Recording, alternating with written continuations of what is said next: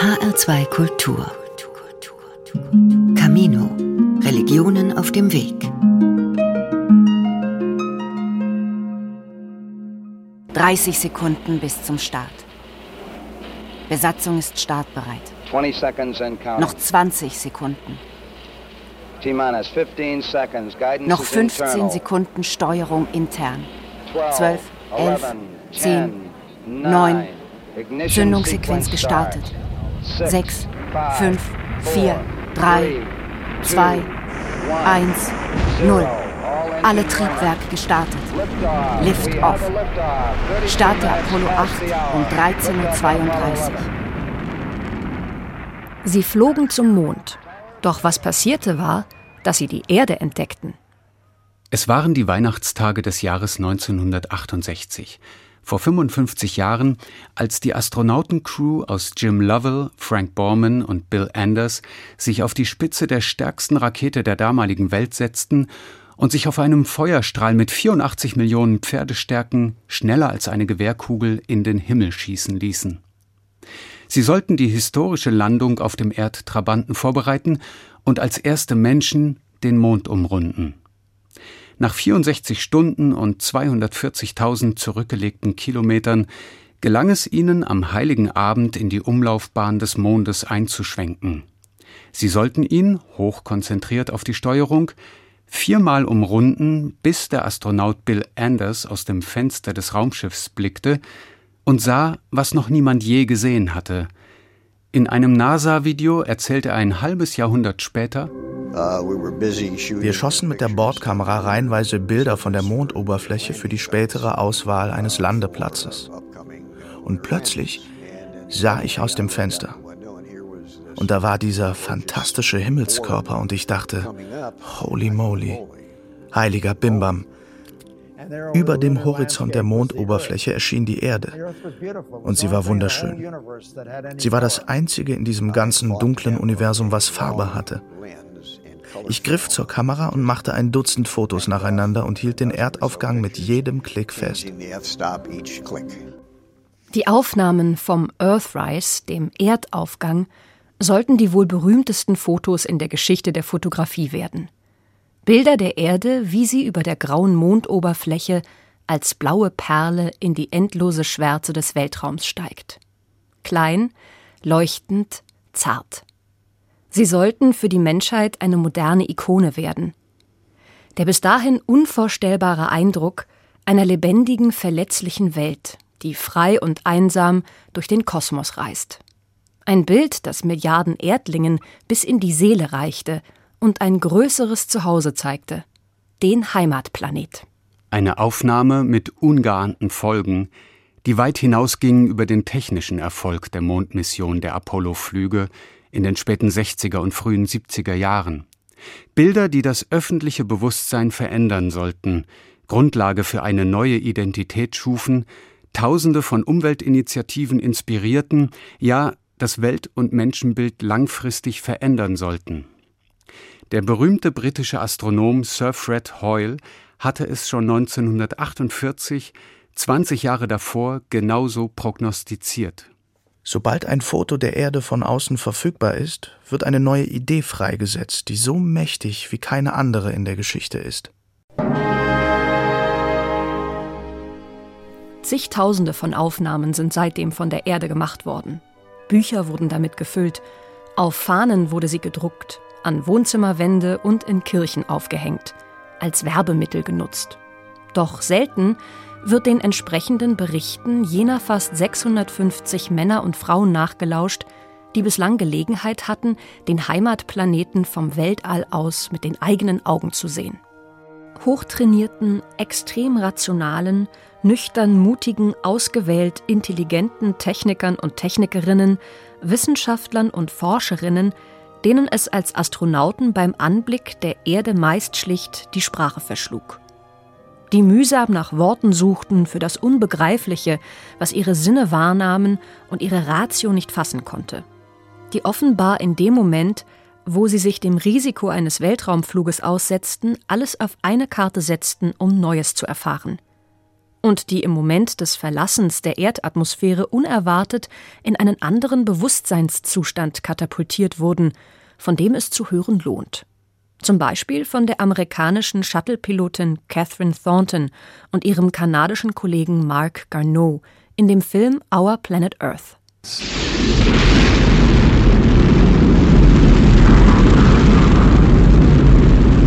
Die größte Überraschung passierte am Ende des Aufstiegs, wo man innerhalb eines Herzschlags von 3G auf 0G wie ins Leere fällt. Eben noch haben dich die ungeheuren Beschleunigungskräfte in den Sitz gepresst und dann plötzlich nichts mehr. Das war eine enorme Überraschung. Ich wusste, dass es passieren würde und ahnte, wie es sein könnte. Trotzdem war es unglaublich. And suddenly it's very quiet. Und plötzlich ist es sehr still. Und diese Veränderung fühlt sich an, als beträtest du ein Traumland. Du bist verkehrt rum, weil das Shuttle im Weltraum kopfüber ankommt. Absolute Stille. Alles schweigt. Alle gucken sich mit großen Augen an. Und es war wirklich so, als wären alle plötzlich im Traumzustand gelandet. Worte des Staunens. Unglaublich. Verkehrt rum. Im Traumzustand. Der russische Kosmonaut Alexander Volkov beschrieb den ersten Moment ohne Schwerkraft als nie gefühlte Leichtigkeit der Seele. Zugleich ist jeder zu voller Präsenz gefordert, hat jahrelang jeden Handgriff geübt, kennt jeden Knopf aus der Simulation am Boden. Fehler dürfen nicht passieren in dieser technischen Kunstwelt. Ratio pur. Dort kennen sie sich aus. Und trotzdem ist im All alles anders, fremd, nie dagewesen. Oben und unten, Boden und Decke gibt es nicht mehr. Fallen ist nicht möglich. Das Körpergefühl schwindet. Sie schweben wie im Traumland. Das Hirn versucht dem zu folgen, was die Sinne plötzlich wahrnehmen. Der deutsche Experimentalphysiker und Astronaut Reinhard Furrer beschrieb schon 1988 im ARD Hörfunk den Konflikt zwischen Wissen und Fühlen. Auf der Erde sind sie nie gewohnt, dass wenn sie loslassen, nicht auf die Erde runterfallen.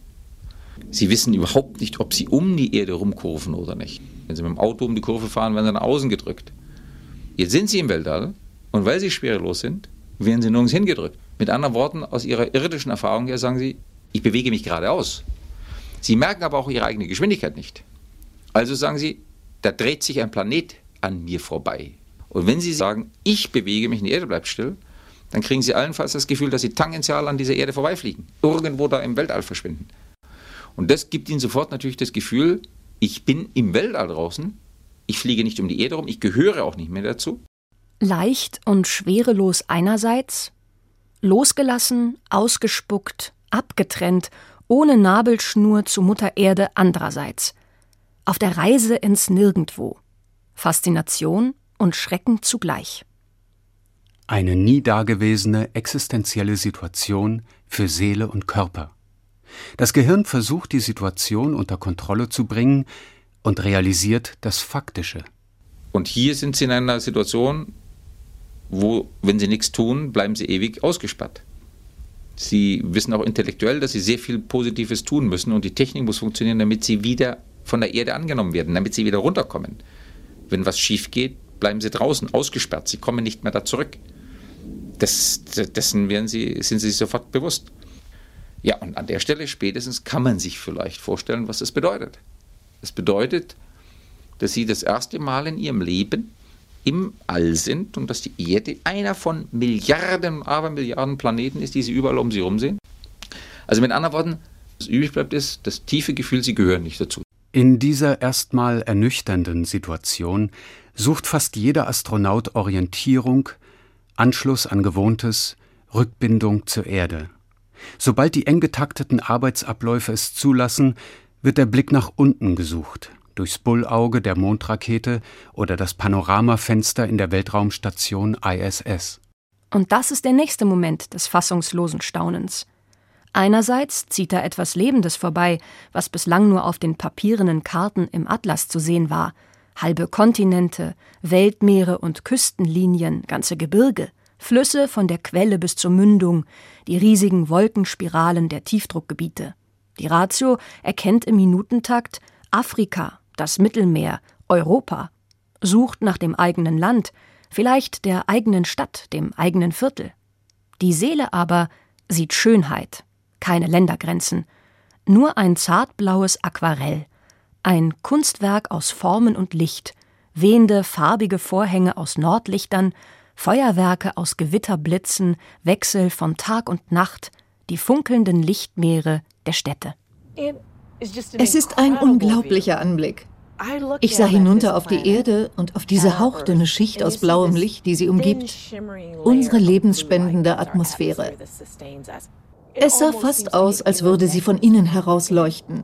Matthias Maurer, deutscher ISS-Astronaut, beschrieb es im Mai 2022 nach seiner Rückkehr aus dem All so. Also dieser allererste Blick runter, also das war ein absolut purer Gänsehautmoment. Die Erde zu sehen, zu sehen, wie schnell die Erde unter einem weggleitet und zu spüren, das alles ist eine Einheit. Also von daher gewinnt man auf einen Blick so ein Gefühl für die Ganzheit dieser Erde, dass alles zusammengehört. Rusty Schweikart, amerikanischer Apollo 9 und Skylab-Pilot, drückt es im Film Our Planet Earth poetisch aus. Dort, unter dieser hauchdünnen Atmosphäre, ist das unermessliche Leben, was wir kennen. Alles. Leben und Tod und Tanz und Gesang und Schmerz und Trauer, spielende Kinder. Alles ist auf dieser Welt. Gefühle, die nicht ins Ausbildungsprogramm gehörten. Überwältigung und Gänsehaut angesichts der Schönheit und Diversität, der Ganzheit und Großartigkeit und nicht selten religiöse Gefühle, wie sie der saudi-arabische Astronaut Sultan bin Salman al Saud im NASA-Film Our Planet Earth beschreibt. Als ich das erste Mal auf die Erde blickte, ihre blaue Farbe sah und die perfekte Rundung des Horizonts, hörte ich mich ein arabisches Wort sagen. Uh, Subhanallah, was so viel heißt wie Gott ist groß. So kann sich bei dem Blick auf die Erde beides gleichzeitig ergeben. Das irritierende Gefühl, ausgeschlossen und abgetrennt vom Heimatplaneten zu sein, der einen jenseits der Schwerkraft buchstäblich nicht mehr anzieht? Und zugleich ein Gefühl tiefer Berührung, von staunender Ehrfurcht und stiller meditativer Verehrung aufgehen. Astronauten aus allen Kulturen berichten übereinstimmend von tranceähnlichen Zuständen, in denen sie die lebendige Ganzheit des Planeten Erde wahrnehmen nicht länger als einen von Ideologien, Nationalismen und rivalisierenden Religionen zerrissenen Kriegsschauplatz, wie wir Erdlinge ihn gerade erleben, sondern als buchstäblich himmlischen Ort des möglichen Friedens. Wenigen der rund 100 Astronauten und Astronautinnen war es vergönnt, aus dem künstlichen Bauch des Raumschiffes herauszuschweben und im schützenden Raumanzug wie an einer Nabelschnur hängend frei über der Erde zu schweben die Milchstraße im Rücken, die blaue Perle unter sich. Momente der Ehrfurcht und radikalen Selbstreflexion. Rusty Schweikart erlebte das 1968 in kostbaren fünf Minuten technischer Pause, während er stillstaunend durch den leeren Raum jagte, und erinnert sich 2018 in einem Gespräch zum 50. Jubiläum seines Flugs. And I literally ich hatte buchstäblich diesen Moment nichts zu tun, außer wahrzunehmen, wo ich gerade war. Kein Geräusch, komplette Stille. Während ich mich mit 28.000 Stundenkilometern da draußen über die unglaublich schöne Erde bewegte. Es war meine Verantwortung, in diesem Moment all das in mich zu lassen. Was passiert hier? Was tue ich hier? Wie war ich hierher gekommen? Was bedeutet das alles? Wer bin ich? Wer ist das hier, der da ich sagt? Ich habe erst später die Tiefe der Erfahrung und der damit verbundenen Fragen realisiert. In dem Moment ging es nicht um Antworten, sondern nur darum, sich der Erfahrung völlig zu öffnen. Es scheint, als würde der Blick von außen tatsächlich einen Bewusstseinswandel verursachen, der das Wahrnehmen und Denken neu justiert, der das Selbstbild ändert und Gefühle von Liebe und Ehrfurcht für das Leben selbst weckt, der das Ego aufzusprengen vermag und die Ganzheit wahrnehmen lässt. Weil diese Erfahrung von Transzendenz nicht in der technischen Gebrauchsanweisung eines Raumschiffes verzeichnet ist, brauchte es eine Weile, bis sich die Raumfahrer darüber auszutauschen begannen und ein Wort dafür fanden. Sagte der deutsche Astronaut Ulrich Walter vor 20 Jahren im ARD Hörfunk. Man kriegt so wirklich alles in einem Blick und das verändert das Denken und dafür gibt es inzwischen einen Ausdruck, das ist der berühmte Overview-Effekt. Das Ändern des Denkens über die Erde. Welchen Sinn, welchen Stellenwert habe ich als Mensch auf der Erde? Und dieser Bewusstseinswandel zu sagen, es ist wichtiger, dass wir auf der Erde überleben und nicht, dass wir Kriege führen. Das ist ein Bewusstseinswandel, den diese Bilder sehr stark eingeleitet haben. Insofern ist Raumfahrt eine Selbstbesinnung der Menschheit. Wer dort oben nur Ganzheit wahrnimmt, dem erscheinen nationale Grenzen, ethnisch, religiöse und territoriale Konflikte völlig absurd. Was der Blick auf die Erde den Raumfahrern emotional stattdessen vermittelt, ist der Eindruck von Grenzenlosigkeit, Ehrfurcht für das Leben und der tiefe Wunsch nach Frieden. Manche Astronauten sprechen von liebendem Mitgefühl zu allem, was da unten ist. Die überwältigende Schau auf die Erde ist aber in den meisten Fällen ökologisch nachhaltig. Die dünne blaue Luftschicht der Erde weckt die Erkenntnis von hoher Zerbrechlichkeit des Erdsystems. Die brennenden Wälder lösen Sorge aus. Selbst die Erosion wegen schlechter Landnutzung ist von oben sichtbar. Viele Astronauten werden im Weltraum zu Umweltaktivisten, zum Beispiel der kanadische Raumfahrer Mark Garneau, wie er im Film Our Planet Earth erzählt. Beim Blick auf Afrika wird dir die Ausbreitung der Wüsten bewusst. Über dem Amazonas erschrecken die Rauchwolken, die sich über Hunderttausende von Quadratkilometern erstrecken und wirken, als würde ein ganzer Erdteil in Flammen aufgehen.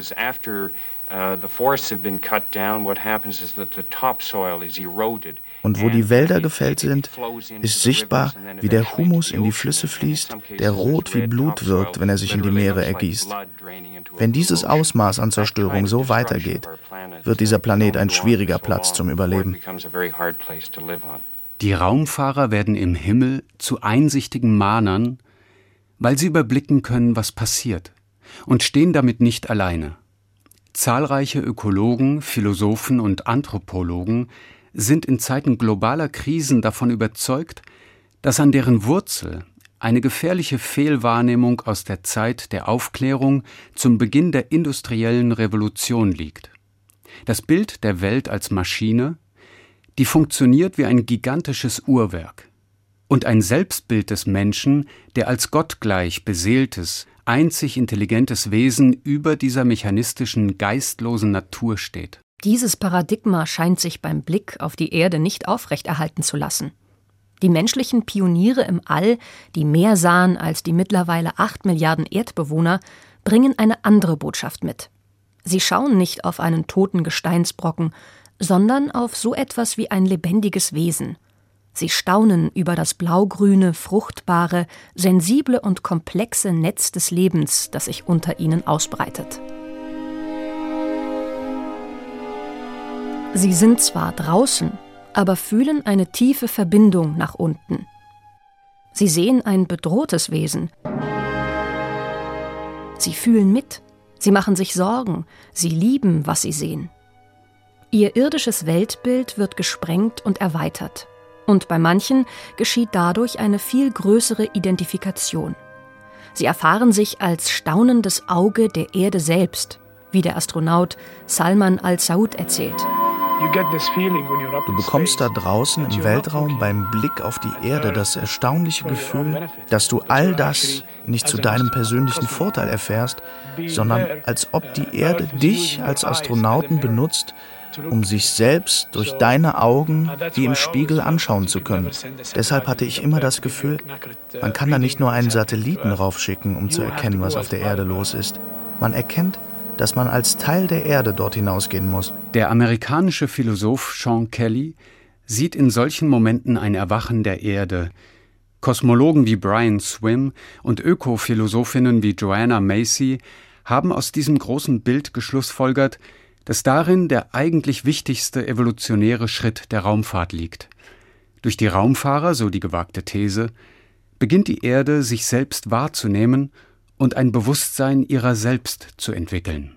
Das hat schon theologische Dimensionen. Der wahrnehmende, fühlende und denkende Mensch als ein verlängertes Organ der Erde selbst, die sich auf diesem Wege anschaut und erkennt. Für die Astronauten, die so etwas fühlen, bedeutet es eine enorme Weitung ihrer Identität, die dann den ganzen Globus einschließt. Diese enorme Weitung geht aber noch weiter, sagte der deutsche Astronaut Reinhard Furrer schon im April 1988 in einem Radiointerview. Wer außerhalb der Erde und trotzdem wahrnehmender Teil von ihr ist, fühlt sich mit dem ganzen Universum verbunden. Wir reden immer von der Erde und tun so, als sei die Erde die Welt. Damit meinen wir aber nicht die Welt, wir reden von der Weltkugel. Das ist die Erdkugel. Sie ist ein kleines Planetchen innerhalb der Welt. Und jetzt haben wir die Möglichkeit, die Erde zu verlassen und in die Welt zu gehen. Und dann ist das Weltall da.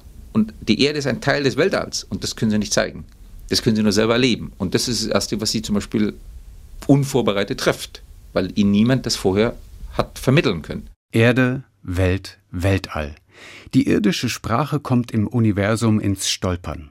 Und die Identität versucht sich neu zu sortieren, die blaue Perle als Heimatplanet unter sich und mit einer unmerklichen Drehung des Kopfes die funkelnden Sterne in Milliardenzahl in scheinbar greifbarer Nähe, viel heller und leuchtender als von der Erde aus. Und in der Umlaufbahn sich selber so fühlen wie ein Trabant. Getrennt und doch bezogen und vielleicht noch im Bewusstsein, Sinnesorgan der Erde selbst zu sein. Die amerikanische ISS-Astronautin Mae Jemison hat dieses Potpourri von Empfindungen noch weiter hinausgetragen und noch Größeres fühlen lassen.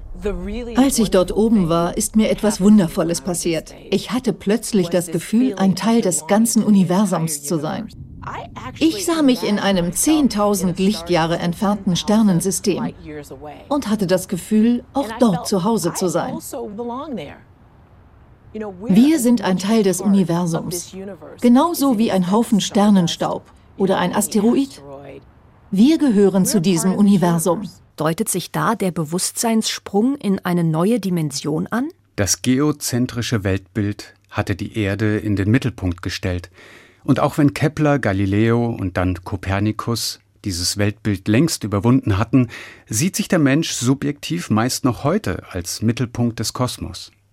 Schulisch vermittelt wird uns das heliozentrische Weltbild, das uns als Teil des Planetenkarussells erklärt, das um den Mutterstern Sonne kreist.